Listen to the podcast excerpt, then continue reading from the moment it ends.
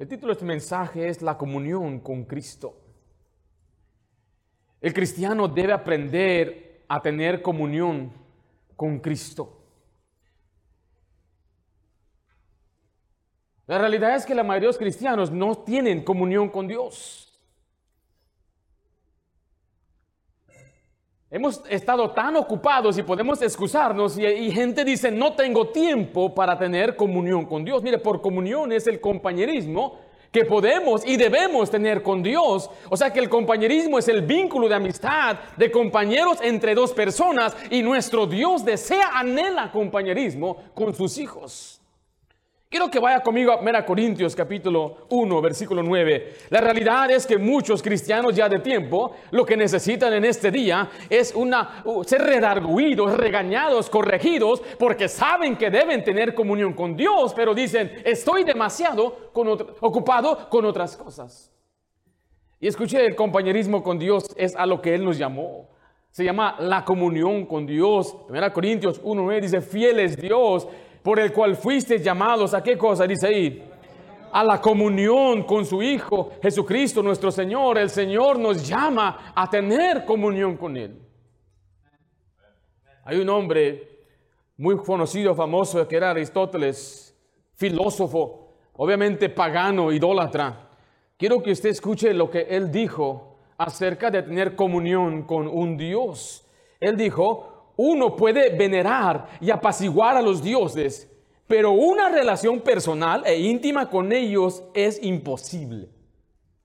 Esto viene de unas palabras de un filósofo que razonaba que una amistad requiere que las dos personas implicadas tengan algo en común. Y la única manera de que usted y yo, según él, podamos tener comunión con Dios es que seamos dioses. Pero mi Dios, siendo rico, se hizo pobre. Mi Dios, siendo el Dios todopoderoso, me llama su amigo. Mi Dios, siendo el dueño de todo, Él me llama a la comunión con Él. Él desea, dice, hijo, ven, platica conmigo, ora conmigo, pasa tiempo conmigo. Pero ¿cuántos cristianos el día de hoy no pasan tiempo con Dios? No oran, no leen la Biblia, no tienen comunión con Dios, están miserables, tristes, amargados, porque no van al Dios que les ha dicho, ven a mí. Tú necesitas tener comunión conmigo. Hermano, mi hermana, la comunión con Dios no solamente es un mandato, es la más grande bendición que usted puede tener. Esa que es la cosa más importante de la vida de un cristiano. Más que servir a Dios, más que ir a una iglesia, más que evangelizar, es su comunión con Dios. Y el Señor abrió ese velo, nos dio la entrada siendo Él mismo el sumo sacerdote, nos hizo a nosotros sacerdotes para que ahora podamos tener ese acceso al Padre. Y nos ruega el Señor, nos dice, acercaos a mí confiadamente, acercaos al trono de la gracia confiadamente. Pero el detalle está en que no vamos, no queremos, no tenemos tiempo, no es una prioridad, no le damos importancia, somos muy flojos yo no sé leer, yo no sé hacer esto, podemos darnos todas las excusas. Pero hoy quiero recordarle que es la voluntad de Dios que usted crezca y madure, se fortalezca, y esto solamente sucede en comunión con Dios. Dios quiere que usted sea un hombre fuerte, que usted aprenda a poder levantarse y seguir adelante en las batallas. Esto sucede solo con una comunión con Dios. Para que no sea mecánico su cristianismo, para que no venga a la iglesia otra vez, otro canto, otro himno, es el mismo, otra vez la misma rutina. Cuando usted siente eso, es que algo está pasando ya en su corazón. Por eso el Señor le reprochaba a aquella iglesia en Apocalipsis capítulo 2 que le decía, has dejado tu primer amor. Sí tienes buena doctrina, sí tú aborreces a los mentirosos y a los falsos maestros, sí tienes celo, sí eres buen cristiano en todo el sentido de la palabra, pero una cosa tengo contra ti, ya no me amas. Ya no lo haces por amor. Ya no lo haces de corazón. Y el Señor sabe, conoce nuestros corazones, sabe cómo son nuestras vidas. El lunes, el domingo aquí estamos, pero el lunes, ¿cómo está nuestra vida? Cuando usted no tiene compañerismo con Dios, le roba su paz. Y muchos viviendo con muchas preocupaciones, una falsa confianza. Le roba su gozo, muchos viviendo desanimados y tristes. Le roba su prosperidad, porque muchos pierden las bendiciones que Dios le quiere dar. Le roba la victoria sobre el pecado y se desanima y está hundido en el pecado y la maldad. La solución es muy sencilla, estar a los pies de Cristo. Eso me mantiene siempre animado.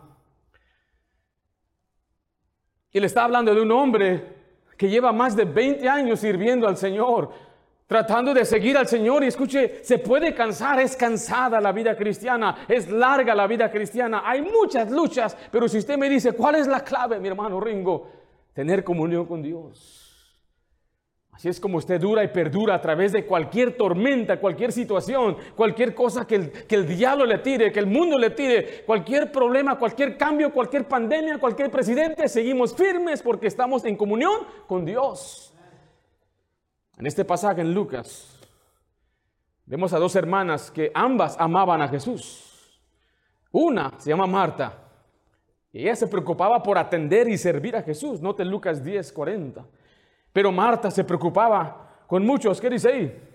¿Qué haceres? Y acercándose dijo, Señor, no te da cuidado, significa, no te importa que mi hermana me deja servir sola. Dile pues que me ayude. Es muy curioso ver este pasaje. ¿Qué, qué, confianza tiene esta mujer de hablarle a Jesús así? Pero una vez, yo sé por qué es porque tenía esa comunión con Jesús. Y Jesús está enseñando. ¿Y qué está haciendo ella? Atendiendo a todos. Jesús viene a su casa. Marta, ¿puedo? Claro que sí, pasa Jesús. Y los vecinos, ¿es Jesús? Podemos entrar a ver a Jesús y están los vecinos mitoteros, hey, Jesús vino aquí está Jesús. Y muchos empezaron a venir y ella se sintió obligada a atenderles. Bueno, pues saca el café, ah, sacamos el pan, ve a traer unas tortillas y empezaron ellos a preparar el lugar, a atender a la gente. Y de pronto se da cuenta que no tiene ayuda. Y dice, ¿dónde está mi hermana? Ya saben cómo son las hermanas, ¿verdad? Y andaba buscando a su hermana en la cocina la fue a buscar por la parte de afuera, quizás fue a lavar unos, unos platos. No, no la hallaba. Y pasa y escucha a Jesús enseñar. Y ahí está sentada. Ay, no nomás. Mira nomás mi hermana, bien bonita, sentada ahí. Yo acá matándome, trabajando. Miren nomás hasta esmerándome para que todos tengan lo que necesitan. Y ella ahí bien sentadita. Mira el versículo 39. Esta tenía una hermana que se llamaba María, la cual sentándose a los pies de Jesús, ¿qué es lo que ella hacía? Ella oía su palabra. Note, lo que Marta hacía no era necesario, necesariamente malo, ella estaba sirviendo y se quejó con Jesús. Yo no sé si Jesús estaba enseñando y ella interrumpió, disculpe Jesús, disculpe, lo interrumpió, no sé. Parece que así es una interrupción, así muy fría, le dice, Dile a mi hermana que venga. No estaba haciendo nada mala, pero, malo, pero note que ella estaba, dice la Biblia que estaba llena de afanes. Su problema era sus prioridades. Versículo 41 dice, respondió Jesús, le dijo, Marta, Marta. Siempre que usted vea a Jesús usar esas dos, usar el mismo nombre dos veces, es, es una expresión de mucha ternura. Saulo, Saulo. Pedro, Pedro. O Simón, Simón. Dice, Marta, Marta, afanada y turbada estás con muchas cosas. Y le deja saber que lo que María ha escogido es la mejor parte. Jesús no esperaba que Marta le atendiera. Jesús no esperaba que Marta fuera a preparar el café y esté sirviendo a los demás. Por eso, porque vea lo que dice el versículo 42, pero, que, pero, un, pero solo una cosa es necesaria. Y María ha escogido, ¿qué cosa? la buena parte, lo mejor, dice, y la cual no le será. ¿Sabe qué dijo? Aquí se va a quedar bien sentadita. Ahí Marta podía optar entonces, bueno, yo también me siento. Y Jesús le hubiera dicho, ánimo, aquí mero. Estas dos mujeres nos presentan dos tipos de cristianos. Y hay muchos peligros que vienen cuando una persona se enfoca más en lo que hace por Dios que su comunión con Dios. ¿Tiene usted comunión con Dios? No, no, realmente, no estoy diciendo si lee ya su Biblia mecánicamente ya marcó unas palomitas. Si usted realmente toma las escrituras, usted tiene esas ansias, Señor, háblame en esta mañana.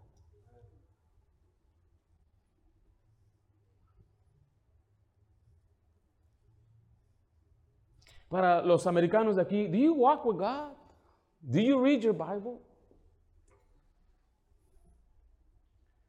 Tú vas a la Biblia, usted tiene un tiempo diario aparte donde dice, nadie me molesta, no contesto teléfonos, no respondo textos, no miro lo que está pasando por las redes sociales, voy a poner aparte todo eso y ese es un tiempo que yo le quiero dedicar a mi Dios.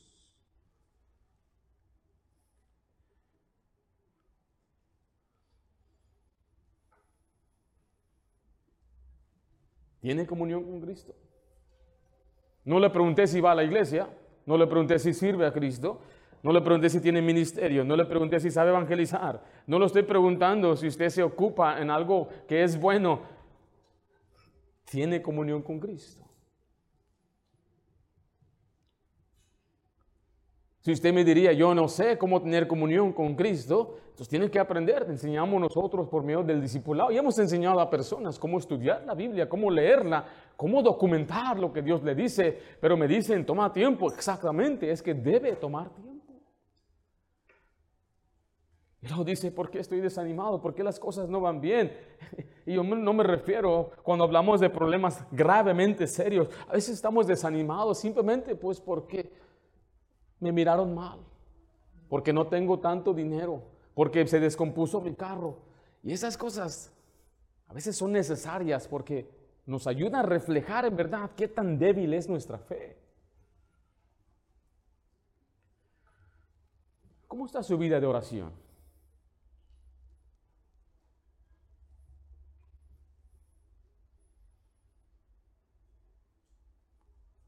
¿Cuánto tiempo pasa orando?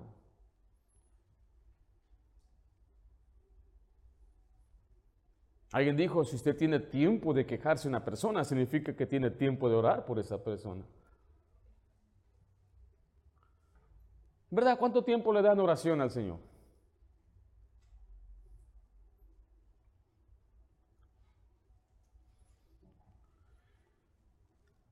Gracias a Dios que nuestro, nuestro Dios real y verdadero no son como aquellos dioses inalcanzables.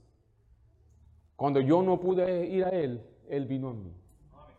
Su mano estiró a mí y me dice, ven, ten comunión conmigo. Aquí en Lucas 10 vamos, queremos ver tres verdades sobre la importancia de nuestra comunión con Dios. En primer lugar, la comunión con Dios debe ser nuestra prioridad. Nuestra prioridad. Quiero que usted vea lo que significa prioridad. Significa ser primero. Lo que es más importante. Lo que debes hacer primero. En Lucas 10:39 dice, esta tenía una hermana que se llamaba María, la cual sentándose a los pies de Jesús, ¿qué hacía? Oía la palabra. Mira el versículo 42, pero solo una cosa es necesaria. Eso significa, esto es lo más importante. Lo más importante es tu comunión con Dios. Mira, y hay niños, hay jóvenes aquí. Usted, joven niño, también debe aprender a tener comunión con Dios. Jesús es tu amigo. Él es amigo de los niños. Y tú deberías querer aprender de Jesús. Quítese la idea que la Biblia es un libro difícil de comprender y leer. No, no, no es así. Un niño de 11 años puede leer bien la Biblia. Lo que nos hace falta es interés. Si usted dice, pastor, yo no sé leer, bueno, mire, aprenda a leer. Le garantizo que le va a ser de gran bendición, porque mire, la prioridad de oír la palabra de Dios debe ser lo primero en su vida. En Lucas 10:39 dice una vez más, tenía una hermana, se llamaba María, la cual sentándose a los pies de Jesús, oía la palabra. Esta hizo una prioridad, estar a los pies de Jesús, hizo la prioridad de escuchar, de oír la palabra. Ninguna disciplina espiritual es más importante que alimentarse de la palabra de Dios. Nada puede reemplazar la lectura de la Biblia. Nada. Escuchen, ni la predicación ni la enseñanza. Si yo predico y trato de predicar lo más bíblico que yo pueda, nada reemplaza lo que dice la palabra de Dios. Es más, a veces tengo debates con ciertos amigos que son consiervos y a veces yo escucho sus, sus, sus, eh, sus opiniones de una palabra. Por ejemplo, si yo hablaba con un amigo y hablamos de la palabra arrepentimiento, esa palabra viene de dos palabras que significa meta, es cambiar, noia significa de mente, cambiar de mente. Pero él me presentaba tantas definiciones religiosas, opiniones de otros comentaristas, opiniones de otros libros, y decía, pero ¿qué dice la Biblia? Lo más importante es lo que dice quién. Y es frustrante porque usted dice, voy a escuchar lo que alguien dice, pero aquella persona ya tomó la Biblia, la desmantela y te la da de una forma que él piensa que es correcta. Por eso yo le digo a usted, nunca crea lo que yo digo, Usted confirme lo que se dice aquí con la palabra de Dios. Usted puede ir a la Biblia, usted puede leer las escrituras, usted puede probar si las cosas que su servidor dice son así, pero usted debe tener esa disciplina de leer, leer y leer la palabra de Dios, buscar al Señor, porque dice la Biblia, no solo de pan vivirá el hombre, sino de toda palabra que sale de la boca de Dios. Según Timoteo 3:16 dice, toda la escritura es inspirada por Dios y útil para enseñar, para redarguir, para corregir, para instruir en justicia. Para que usted reciba todo el beneficio de la palabra de Dios, debe entender el, el valor que usted posee. Esto que está en nuestras manos, la Biblia lo compara a algo más valioso que el oro. En Salmo 19:10, deseables son más que el oro y más que mucho oro afinado. Nuestra Biblia es valorosa, léala, lea la Biblia, es un gran tesoro. Es luz para guiarle, es alimento para fortalecerle, es consuelo para animarle, es el mapa del viajero, es el bastón del peregrino, es la brújula del piloto, es la espada del soldado y es la constitución del cristiano. Nada puede reemplazar su comunión con Dios sin la lectura bíblica. Y no se puede dar el lujo de decir, yo no soy bueno para leer, aprenda. Mejore. ¿Cómo puedo mejorar? Escuche el audio. El audio es muy bueno para ayudarle a poder poner en su corazón y usted escuche la palabra de Dios, que, esté, que, pueda ir hasta lo más profundo de su corazón y siéntese en un lugar no tan cómodo. Algunos hasta se acomodan así. Voy a leer la Biblia. Con razón se duermen. ¿Qué debo hacer? Mire, póngase de pie. Aconteció que yendo por el camino entre una aldea, una mujer llamada Marta le recibió en casa. Esta tenía una hermana y actuélo. ¿Sí vio cómo le hago? Ah, eso está bueno. Tome notas, eso está bueno, mira. Este es para mi hijo, mira, este rato se lo voy a compartir. No, no haga eso. Es para usted. La comunión es para usted. La Biblia es comparada muchas veces a un espejo que nos hace ver. Y, lo que usted tiene que hacer es ver el espejo. Y nomás lo que tengo que cambiar, ¿no? Algunos quieren, mira, mira, mira, mira el espejo. Y quieren que la gente se vea. Mira, desobediente. Pero usted tiene que tomar la Biblia para usted. I don't like to read. Ya sé los muchachos, ya los conozco. I don't like to read. No me gusta leer. Pero si lees textos. Oh, es diferente. Cuando te lees los textos, ¿sabes cuántos textos lee el joven promedio? ¿Mm? ¿Quieres saber? Ya subieron, hermano. Antes los textos eran nada más 3.400.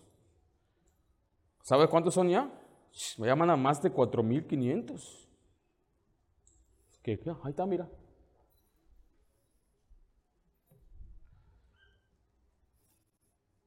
¿Sabe leer o no sabe leer? Lo que le conviene.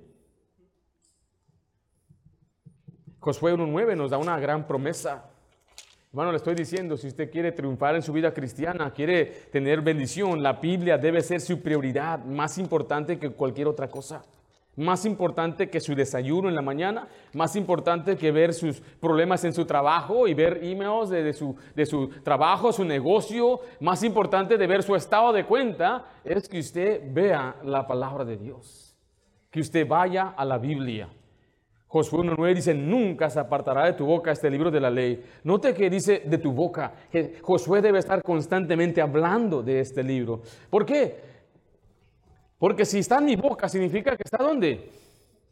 En mi corazón, sino que de día y de noche meditarás en él, ahí está, para que guardes y hagas conforme a todo lo que en él está escrito, porque entonces harás prosperar tu camino y todo te saldrá bien. Si queremos prosperar en la vida, Va a ser porque Dios nos va a prosperar cuando obedecemos y guardamos su palabra.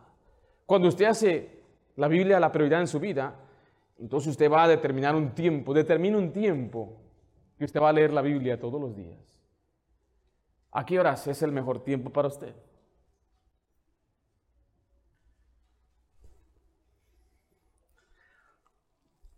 ¿A qué horas? ¿Nadie ha dicho nada? No, les voy a decir yo entonces, ¿a qué hora? Eh? ¿Puede levantarse a las cinco y media? Cinco y media. Yo no entro hasta la, trabajar hasta las tres de la tarde. ¿Qué voy a hacer tan temprano? Exactamente. Que no se trata de qué horas trabajo, qué hora es levantándome temprano, seis y media, siete y media, lo que sea, pero que sea un horario constante, una prioridad, lo primero, antes de hacer cualquier otra cosa, debo buscar al Señor en mi lectura, en leer la Biblia. ¿Están conmigo? Es una disciplina espiritual. ¿Quieres ser un cristiano fuerte?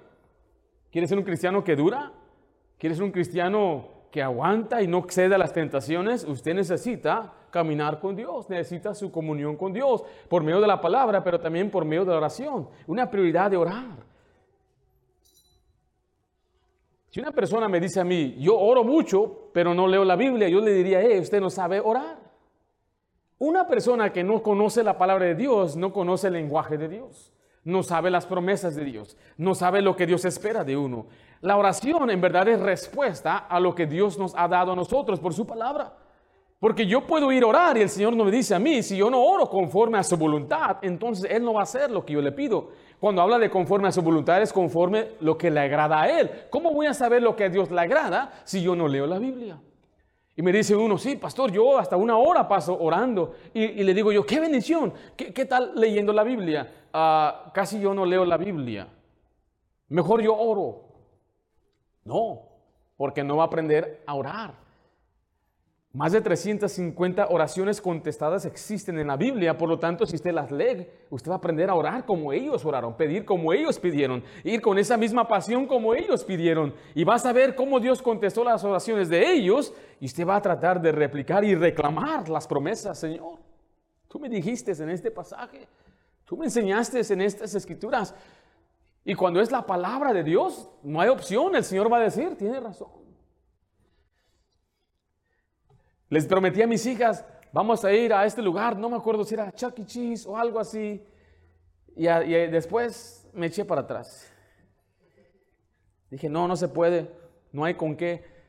Sácale sangre una piedra. Todas las excusas que papá me daba a mí. Y todas ellas, oh, ok, comprendemos, se dieron la vuelta y se fueron, pero se me quedó esta niña aquí parada. Se me quedó mirando con esos con una cara bien triste. Yo estaba listo para regañarle y decir que, que se vaya. Le dije, vayas a limpiar o algo. Y me miró y me dijo esto en inglés. Me lo dijo, tú dijiste. You said. Así me dijo. Tú dijiste. Hombre, hermanos. Nunca había sentido lo que sentí en ese momento una hipocresía y traición. Me llené de tanta culpabilidad porque yo dije. Y ahora me estoy retractando. Dije, ¿cómo ahora mi hija va a confiar en mí la próxima vez que le dé otra promesa? Que les promete, les diga ahora sí. Y a las demás, eh, eh, regresen. El Señor me acaba de hablar. ¿Cómo te habló? Con esta niña. Gracias a Dios nuestro Dios no es así. Él no se retracta. Él no es mentiroso, Él no es hombre para que se arrepienta. Pero si usted ve en las oraciones de los siervos de Dios, ellos vuelven a recordarle a Dios de su misericordia, de su grandeza. Señor, tú eres grande, tú eres temible, tú eres poderoso, eres creador de todo el mundo. ¿Cómo no podrás ayudarnos? Y Dios viene y contesta, porque Dios cumple sus promesas. Pero ¿cómo va a pedir usted si no conoce las promesas? El Señor espera que oremos en Mateo 6.5, dijo, y cuando ores, en Mateo 6.6, dijo, más tú cuando ores, en Mateo 6.7, dice, y orando, Mateo 6.9, dice, vosotros pues oraréis así. El Señor tiene la expectativa de que usted va a venir a orar. En 1 Tesalonicenses 5.17 es un mandato, dice, orad sin cesar. En Lucas 18, quiero que me acompañe ya, por favor. Hay una gran bendición en orar, porque dice la Biblia, pedid y se os dará, buscad y hallaréis, llamad y se os abrirá. Lucas 18.1 dice, también le refirió Jesús una parábola sobre la necesidad de orar. ¿Cuándo? Siempre y no desmayar. En Marcos 1.35, acompáñeme ya, quiero que vea, Jesucristo mismo tenía un plan de oración. Usted note que aun Jesús siendo Dios mismo encarnado, nunca tomó decisiones sin orar. Siempre que iba a tomar grandes decisiones, como qué, como la elección de los apóstoles, como antes del inicio de su ministerio, antes de hacer algo que iba a cambiar el curso de su ministerio, dice la Biblia, o pasaba una noche entera orando, pasaba bel en vela orando, o se pasó 40 días ayunando antes de empezar su ministerio. Jesús mismo, siendo Dios mismo, ¿cuánto más nosotros cuando tomemos decisiones? tan básicas que creamos que sean, cambiar de trabajo, cambiar las escuelas de nuestros hijos, determinar qué vamos a hacer en este próximo mes o año. Muchos son muy impulsivos. De repente, vamos para acá, vamos a hacer esto, sin orar, no pedirle a Dios dirección, no pedirle al Señor que nos ayude y nos guíe. Antes de hacer compras grandes como un auto o invertir en algo o sacar un préstamo, hay que orar. Necesitamos tener comunión con Dios y que Dios nos guíe. En Marcos vemos una vez más el ejemplo de Jesús. ¿Estamos ahí? 35, levantándose muy de mañana, siendo aún, ¿qué dice ahí? Muy oscuro, salió y se fue a un lugar desierto. ¿Y qué hacía ahí? Note, tenía un horario. ¿Cuándo era? Muy de mañana. Tenía un lugar. ¿Dónde era? Un lugar desierto. ¿Y qué hacía ahí? Oraba. En Marcos 6:46, vaya allá, por favor. Noche que él oraba muchas veces hasta anochecer y después que los hubo despedido, se fue al monte a orar. Después de un día trabajo largo, un día ocupado, un día cansado, no se fue a dormir, fue, fue a orar. Y es cuando a veces más debemos orar, cuando estamos más cansados, estamos más agotados, es cuando necesitamos depender más de Él. En Lucas 6:12, acompáñeme ya por favor, vemos cómo Él pasó la noche orando. Dice así el versículo 12 del capítulo 6 de Lucas, en aquellos días él fue al monte a qué? Orar. Note esta última frase. Y pasó la noche orando a Dios. En Lucas 22, 39 nos habla de su lugar. La gente sabía dónde era Jesús. Cuando fue a buscarlo, Judas, él supo dónde encontrar a Jesús. Aquel tiempo no había teléfonos celulares ni cámaras y decir dónde está mándenme un texto. Era básicamente imposible hallar una persona, pero él sabía dónde estaba. Por su costumbre, en Lucas 22, 39, y saliendo se fue. ¿Qué es la siguiente frase ahí? Como solía al monte de los olivos, y sus discípulos también le siguieron. ¿Y qué fue a hacer al monte antes de ir a la cruz? orar. Jesús oraba siempre. Todo lo que hacía era bañado con oración. Y usted entonces se pregunta, mi hermano, ¿por qué no va bien? ¿Por qué no tengo gozo? ¿Por cuánto ora? ¿Cuánto tiempo ora pidiéndole al Señor que le supla cierta necesidad? ¿Cuánto ora por algo económico? O sea, aún Dios nos promete dar las cosas básicas de la vida que tenemos necesidades. ¿Cuánto tiempo oramos? O sea, si usted en verdad creyera en oración, usted estaría, estaríamos orando todo el tiempo. Porque cuanto más oro, más poder para servir tengo. Cuanto más oro, más me provee mi Dios. Cuanto más oro, entonces tengo más de Él. Tenga una lista de oración y usted escriba ahí las cosas. Escriba siempre empezando, Señor, mi comunión. Es lo primero. Los varones aquí tenemos tiempo de oración y nuestra primera oración que les he enseñado es que siempre tenemos que tener una buena comunión con Dios. Tenemos que arreglar cuentas con Él. Yo oro a Dios meramente, yo soy hijo de Dios y le digo, Señor, quiero estar bien, tú eres mi Padre y quiero estar bien contigo. Segundo lugar, yo como hombre, yo soy esposo. Yo le pido a Dios que me ayude a ser un buen esposo, oro por mi esposa, que Dios le bendiga, la fortalezca a ella, que nunca mi esposa se me desanime en las cosas de Dios. Que ella se mantenga alegre y feliz en la iglesia, que nunca sienta un día, yo no quiero ir a la iglesia que nunca sienta, no quiero ir, me siento incómoda, que salga algo mal en la iglesia. No, yo oro que Dios la proteja, que ella reconozca que Dios es siempre lo más primordial, lo primero en su vida. Después soy padre, entonces oro por mis hijas, quiero ser un buen papá. Enseñarles, guiarles, pido por protección de ellas, pido por sus futuros esposos. Pero ¿cómo? ¿Verdad, hermanas? ¿Se van a casar o no? Hermanas, ¿estás conmigo? ¿Sí? ¿Sí están conmigo? Estoy orando por un esposo para ustedes. No sé si anda por aquí. No sé si anda en otro lugar. No sé si él ya ha sido salvo. Yo no sé de qué hogar viene él, pero yo oro por él. Yo le pido, Señor, dale a mis hijas un buen esposo. Y le pido, Señor, mis hijas, guárdalas, cuídalas, Señor. No, que ellas no sientan la presión del ministerio, que digan, soy hija de pastor, tengo que hacer, que nunca en su vida ellas sientan esa presión, que ellas sientan, yo tengo que tener comunión con mi Dios. Y que se gocen, se alegren de ser hijas de un padre cristiano y no digan, se mortifiquen, yo ya quiero salir, me siento eh, sofocada aquí, tanta regla. Y estoy orando que ellas tengan sabiduría, comprensión pues yo oro por ellas. Oro que las proteja. Oro las pequeñas que no se golpeen porque solitas se golpean también. Se resbalan, corren y digo, Señor, protégeme las que no se me lastimen. Y si se, si se caen, pues que se levanten. Sabía que el Señor les dio unos cráneos que se, se amortivan y gracias a Dios por eso, pero no quiero que se lastime. Oro por protección físico, oro por protección espiritual, emocional de ellas. Que ellas amen a Dios y no sean fácilmente seducidas por cualquier hombre que pase por ahí y sepan discernir. O sea, hay mucho que orar por las hijos.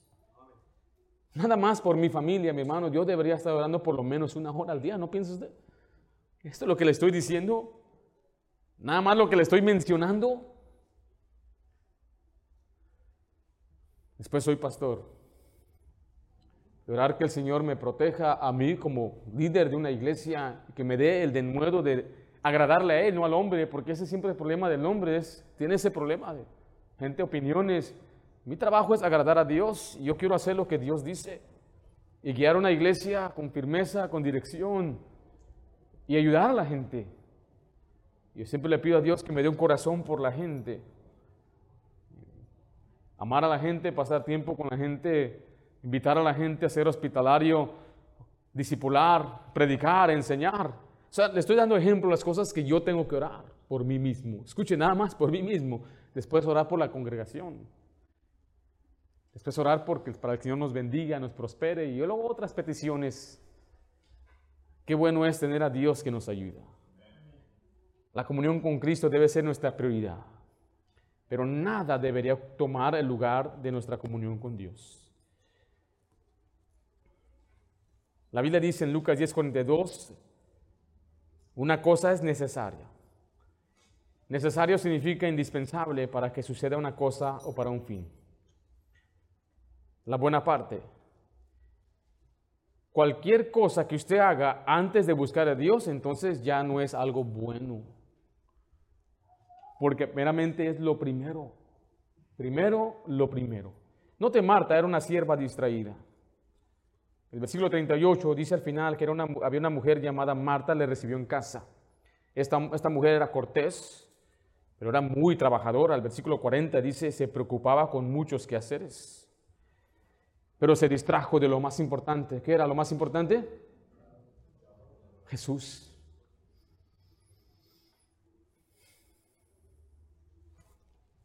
Mire lo que dice Marcos 4:19, porque mire, muchos de nosotros nos preocupamos tanto por otras cosas que nos olvidamos de caminar con Dios.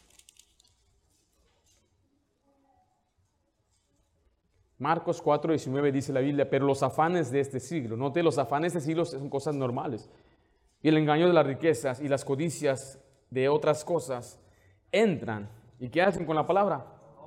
Ahogan la palabra y se hace infructuosa. Una de las trampas de un cristiano, de la vida cristiana, es pensar que mi servicio es suficiente para agradar a Dios. Y muchos creen, soy buen trabajador, soy buen esposo, eso es suficiente para agradar a Dios. No, mi hermano. Lamentablemente muchos están ocupados en su pecado, otros en su pasatiempo, pero hay quienes están muy ocupados en servir a Dios, en servir a Dios, que se olvidan de caminar con Dios. tuvo su devocional esta mañana. Estuve cansado, dicen algunos. Yo diría, ¿y? La fatiga es parte de ser un hombre de Dios. Cualquier pastor le digo que es, que es productivo, que trabaja en la obra de Dios, trabaja verdaderamente, siempre está cansado. Siempre estamos cansados. ¿Se escucha eso? No hay día que no haya cansancio en la vida de un siervo de Dios no lo tomen a mal, pero en estos últimos dos días podríamos disfrutar de estar en un lugar aparte, pero para mí el domingo se acerca. Nunca deja de venir el domingo para mí. Yo tengo que concentrarme, tengo que pensar, tengo que aprender a despegarme un poquito, pero escuche, no puede usted darse la excusa de decir es que estoy cansado. Hermanito, todos estamos cansados.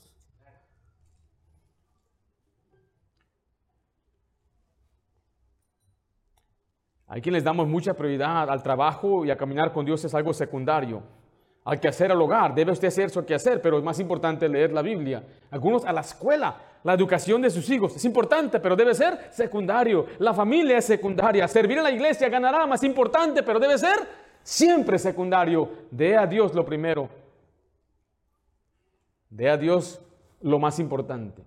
María era una alumna consagrada. Marta, una sierva distraída y María una alumna consagrada. En el versículo 39 de Lucas 10, esta tenía una hermana, se llamaba María, la cual sentándose a los pies de Jesús, oía la palabra. Note que eran hermanas muy distintas, eran de la misma familia, pero diferentes. A veces los hijos vienen de la misma familia y son diferentes, crecen en el mismo hogar, reciben los mismos beneficios, pero son muy diferentes. Una trabajando y la otra estudiando. María hizo su prioridad, estar a los pies de Jesús.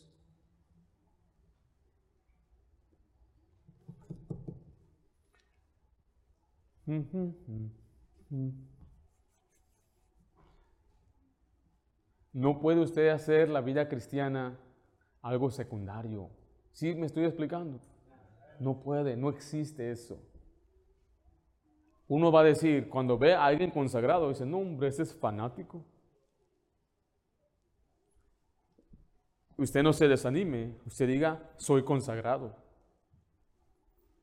No puedo yo tener el cristianismo como algo que hago, una actividad semanal, no existe. El cristianismo es una relación diaria, una comunión diaria con Dios. Sin combustible, ¿qué le sucede al auto? Y en verdad la comunión con Dios es más allá que eso, nos ayuda a seguir adelante, seguir adelante. ¿Se ha visto esos carros eléctricos? Allá en Texas llegó un pastor con un Tesla. Era tejano él y me dice, ustedes los de California tienen Tesla. Digo, no, hombre, voy a tener Tesla yo. ¿Está loco? Pero tú eres de California. ¿Y eso qué? Le dije, yo no tengo más de 100 mil dólares para comprar un Tesla. Dije, ¿quién en su mente correcta va a comprar un Tesla? Y no dijo nada y al rato lo vi con su Tesla. Yo no estoy en contra que una persona tenga, no me malentienda, pero yo no tengo el dinero para ello. A eso me refiero. Si me quiere regalar uno, pues aquí estoy. Pero lo vi ahí después, ahí conectándolo, para que cargara. Él viajó 50 millas y no tenía suficiente para regresar. Pero cuando tenemos un carro, se acaba el combustible, ¿qué hacemos? Fácil, rápido, va a cualquier gasolinería y ahí se llena y puedes ir corriendo y corriendo de aquí hasta Nueva York, manejando sin parar si usted quiere. Puede manejar cuatro horas sin parar, porque solamente tiene que rellenarlo. Y así es la vida cristiana. No tiene que venir a la iglesia para rellenarse, venir a la iglesia para recibir una dosis de inspiración. Usted puede ir todos los días al Señor y rellenar su vida espiritual, volver a tener la confianza en Dios. Mire, yo, personalmente soy una persona que sí me preocupo bastante. O sea, me vienen preocupaciones por muchas cosas, me afano. Y como pastor, las preocupaciones de la congregación también me afectan. La ausencia de una persona me afecta. Eh, cosas que una esposa de un pastor ni otros miembros pueden quizás entender. Es que mi mente está en, la salud y el bienestar de mi iglesia de una manera diferente. Yo me siento responsable. Entonces tengo preocupaciones personales, tengo preocupaciones, me vienen dudas. ¿Y qué tal si no puedo pagar esto? ¿Qué tal si no me alcanza para esto? Me moví aquí, aquí atrás de la Michoacana y tuvimos que, o sea, de mi, renta, le voy a decir, se incrementó de un día a otro, de, de donde estaba una recámara a otra, me subieron 600 dólares. Y yo estaba pensando, ¿y cómo le voy a hacer? Y viví ahí por años siempre pensando, me van a correr de aquí. ¿Y sabe qué? Nunca me corrieron, siempre pude pagar. Pero no disfruté ese tiempo. Pensando, Llegó la pandemia y me dio la tentación de no pagar mi renta. Porque me mandaron una carta, si no tienes con qué no pagues. Así me dijo la gerente y ahí estaba la carta. Y dije, pues, ¿tendré o no tendré? Pero yo tuve que ser honesto conmigo. Yo dije, mientras tenga, lo voy a pagar. Y pagamos cada mes. Ahí íbamos, la señora decía, mira, gracias por pagar, la gente no está pagando. Pues usted dijo, les dio la salida.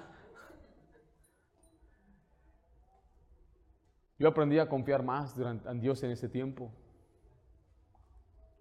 Porque yo decía, bueno, como todo hombre, si no hay trabajo, no hay qué. No hay entrada. No hay entrada, no hay qué.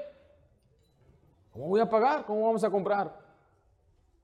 Y ahí es donde entra entonces su comunión con Dios. Señor, recuerda, yo no sé cómo le vas a hacer. Tengo cinco hijas. No había seis todavía. Tengo cinco hijas que necesitan comer. Miren nomás, aquí están. Ah, son las cinco. Que me piden chicken sandwich.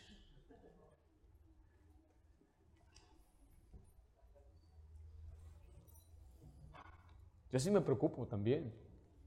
Pero ¿sabe qué es lo que usted, debe ver la vida como aquellos que se paran en esas sogas? ¿He visto los que caminan sobre una, un cable y tienen un palo? ¿Sí los ha visto? ¿Sabe para qué es ese palo? Para su equilibrio, porque sin el palo, pues si las empiezan a caer para acá, ¿y qué hace el palo? Lo mueven para acá y vuelven el equilibrio. ¿Para eso es el palo? Sí es para tener el equilibrio. Y, esa ilustración me ayudó a mí. No es pecado, hermana, hermano, que usted se preocupe, pero ahí es donde tiene que mover el palo. Pero es que ya escuché, me van a correr. Ok, vaya a la Biblia y haga el balance, equilibrio. Me falta dinero. Ok, pero no se, no se afane. Mueva. ¿Cómo voy a mover el palo? leyendo la Biblia, orando a Dios, orando al Señor, y Él le va a dar una vez estabilidad. Y así es la vida, siempre va a ser así. Va a llegar el punto donde usted escucha mala noticia y ya no le va a mover. Vas a perder el trabajo, qué bendición. Es tu última semana, gloria a Dios. Empaca tus cosas. Bendito sea el Señor. ¿No estás preocupado? No. ¿Por qué? Dios ya me ha ayudado antes. Y no dudo que me va a volver a ayudar. Es más, tiene un mejor trabajo que este. Y es lo que un cristiano ya maduro ya comprende. Después de, de equilibrar todo, ya suelta el palo, ya no lo ocupa. Porque ahora sí ya aprendió a confiar en Dios. Si usted no ha llegado ahí, muévelo mucho. Tenga esa disciplina, forme la confianza, crezca en este conocimiento de las promesas de Dios. Porque dice la Biblia que el que ama la palabra de Dios nunca va a tropezar, o sea, aunque vengan malas noticias, como voy a perder mi trabajo, me van a desalojar, hay malas, malas relaciones, cosas malas no están bien en mi hogar. Bueno, usted tiene que tener su confianza en Dios. La comunión con Cristo debe ser nuestra prioridad. Nada debería ocupar el lugar de nuestra comunión con Cristo. Y número tres, la falta de comunión me roba de la paz y la alegría. La falta de mi comunión con Cristo me roba de esta paz que tanto necesito. Lucas 10:40 dice, pero Marta se preocupaba con muchos quehaceres y acercándose dijo, Señor, ¿no te da cuidado que mi hermana me deje servir sola? Dile pues que me ayude. Respondió Jesús, le dijo, Marta, Marta, ¿qué es la siguiente palabras? ¿Dos? ¿Hay palabras? Afanada y turbada. Note el fruto de su problema. ¿Qué sentía ella? Preocupación. Le dice, no te da cuidado, no te interesa. Marta hace una, una demanda inapropiada. Le dice, dile pues que me ayude.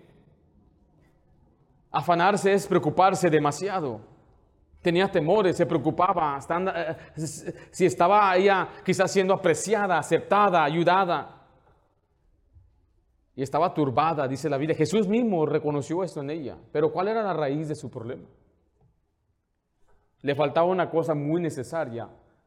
Era disfrutar de la presencia de Dios. Si ella debería confiar en Dios con su servicio, nosotros debemos también confiar en Dios con nuestros problemas y nuestras necesidades. Cuando usted no tiene comunión con Dios, le roba su paz, le roba su gozo. Es, es posible ser un cristiano infeliz en el servicio del Señor. Es posible estar ocupado en el servicio del Señor sin disfrutar al Señor. Hay quienes no se deleitan en la presencia de Dios, en la palabra de Dios y en la comunión con Dios. ¿Y sabe qué pasa con esos cristianos? Empiezan a perder su brío, empiezan a perder su fervor y se empiezan a enfriar. Y la vida cristiana ya es mecánica. Y les empieza a molestar servir al Señor. Y les empieza a sentir la molestia de ver a los hermanos otra vez. Yo le pido a Dios que yo nunca llegue a ese estado. He visto muchos cristianos llegar ahí.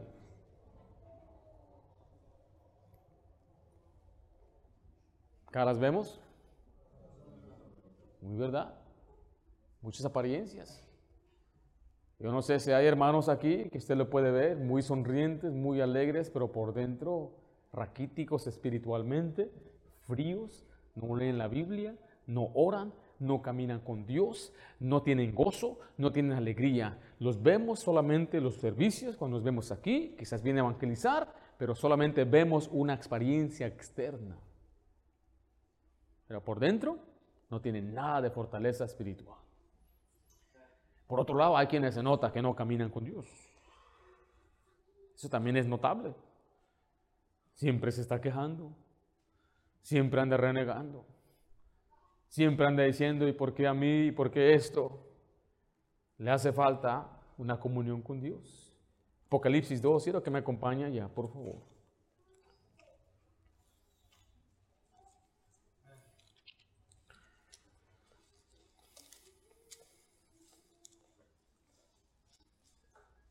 Jesús dijo que su carga es ligera.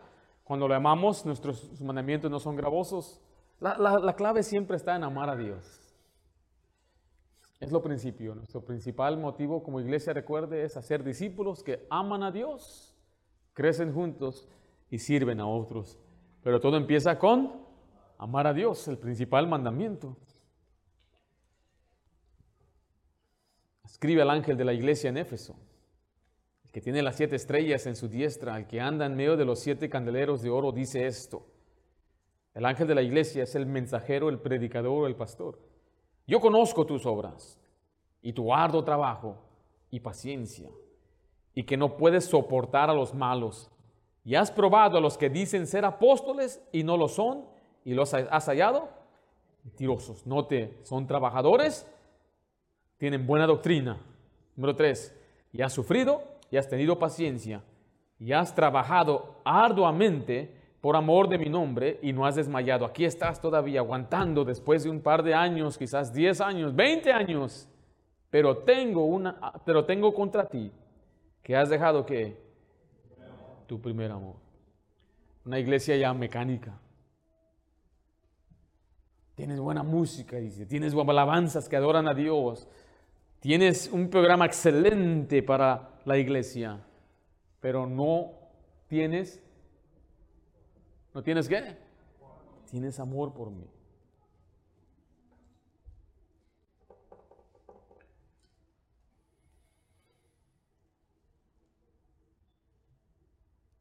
Algunos todavía están diciendo, yo, yo tengo, sí tengo.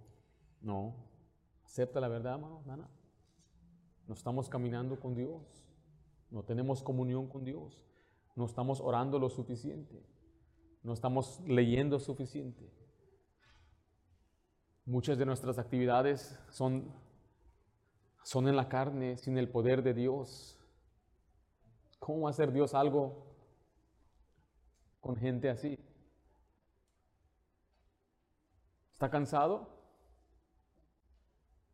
Estamos cansados físicamente, pero ¿Qué tal espiritualmente? ¿Está cansado? ¿Está agotado? Ya no puede aguantar, quiere aventar la toalla.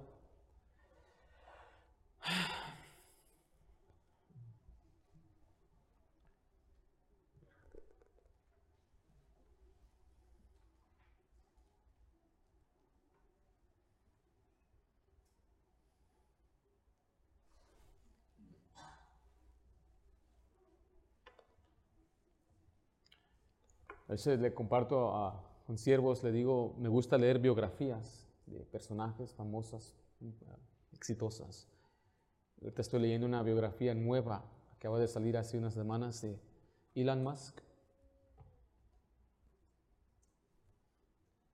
¿Y por qué me gusta leer de ellos? Déjenle digo por qué. Porque me ponen en vergüenza lo que hacen por su fama, por dinero, en el caso de este hombre, él tenía la mente, tiene, tiene, tenía el deseo desde los 13 años ir a Marte. Y no solo eso, él siente una carga por cambiar al mundo. Él fue uno de los primeros que inventó esos asuntos de los mapas que te guían. Él fue uno de los primeros que inventó este asunto de pagar como PayPal. Este hombre tiene una mente que él dice, yo voy a marcar el mundo. Él no cree en Dios. Y me impresiona que esos no paran. Nada los detiene, se levantan temprano, se duermen en la oficina, se levantan otra vez marchando como robots y se mueven, se mueven, se mueven, dicen, tengo que seguir adelante, seguir adelante, seguir adelante. Y si usted ve la vida de este hombre, muchas tragedias, muchos fracasos maritales, o sea, su vida personal de él no es nada de qué admirar, pero nada lo ha detenido de seguir siendo lo que él quiere hacer. Y eso me impresiona a mí. En el sentido que yo tengo a mi Dios verdadero. ¿Por qué no me puedo levantar temprano? ¿Por qué no puedo orar más? ¿Por qué no puedo ayunar más? ¿Por qué no puedo evangelizar más? ¿Por qué no hacer más para mi Dios? Él es digno de todo. Él lo dio todo por mí. Él es digno de mi amor, mi tiempo, afecto. Hay que darle todo a Dios. Gastarme completamente para el Señor. Es digno que cualquier otra causa terrenal. Más importante que ir a la luna o Marte es saber que existe algo más allá del sol que es la eternidad, galardones eternos. ¿Por qué no nos impulsamos a hacer lo mejor para Dios? Y no decir es secundario, mi trabajo es primero. No, hermano, estás muy mal y equivocado. Estás al revés. Buscar a Dios es primero, antes que cualquier cosa. Antes de su familia, el bienestar de su hogar, es buscar a Dios. Porque eso le va a mantener fiel, impulsado, con ganas, con energía, movidos, con fervor. Sémosles gana, hermanos. Somos hijos del Dios viviente y Él nos da todo para servirle de ganas de corazón, más que estos terrenales por ganar el mundo. Dice mi Biblia, ¿qué le aprovecha al hombre ganar todo el mundo si pierde su alma? Elon Musk. ¿Qué le aprovecha ser el presidente de Estados Unidos multimillonario, Donald Trump, si no crees en Jesús? ¿De qué le aprovecha al hombre? Pero ellos se esmeran, están siempre motivados, trabajan más que nosotros para su mundo, que nosotros para la causa de Dios. ¿Y sabe por qué es? Porque no tenemos comunión con Dios. Hemos dejado nuestro primer amor. Ya no marchamos con un fervor, dándole con todo lo que tengo. Hay que desgastarnos para Dios. Una comunión con Dios. Porque si usted sirve a Dios, pero no tiene comunión con Dios, se va a cansar de servir a Dios. Pero si usted tiene comunión con Dios, eso le va a ayudar a hacer todo. Un buen empleado, un buen esposo, un buen padre, un buen siervo, un buen pastor, un buen hijo de Dios. La comunión con Dios. La comunión con Cristo debe ser nuestra prioridad. Nada debería ocupar el lugar de nuestra comunión con Cristo. La falta de comunión con Cristo me roba la paz y alegría. Padre Santo, damos gracias por tu palabra. Señor, yo me siento, Señor, en mi corazón muy mal, Señor, porque yo también tengo que aprender a tener una comunión más fuerte contigo. Servirte con fervor. Que no sea mi ego el que me impulsa a servirte, que no sea por mirarme bien, que no yo caiga en esa trampa, Señor, de servirte y ocuparme aún en preparar mensajes y leer la Biblia para ayudar a tu iglesia y yo mismo no leo la Biblia para mí mismo, para caminar contigo. Que mis, nuestros hogares sean fortalecidos que haga hombres entre nosotros que se esmeren, se esfuercen, se puedan levantar, Señor, con un fervor. Señor, perdónanos por la falta de comunión, perdónanos por la falta de lectura, perdónanos por la falta de estar a tus pies.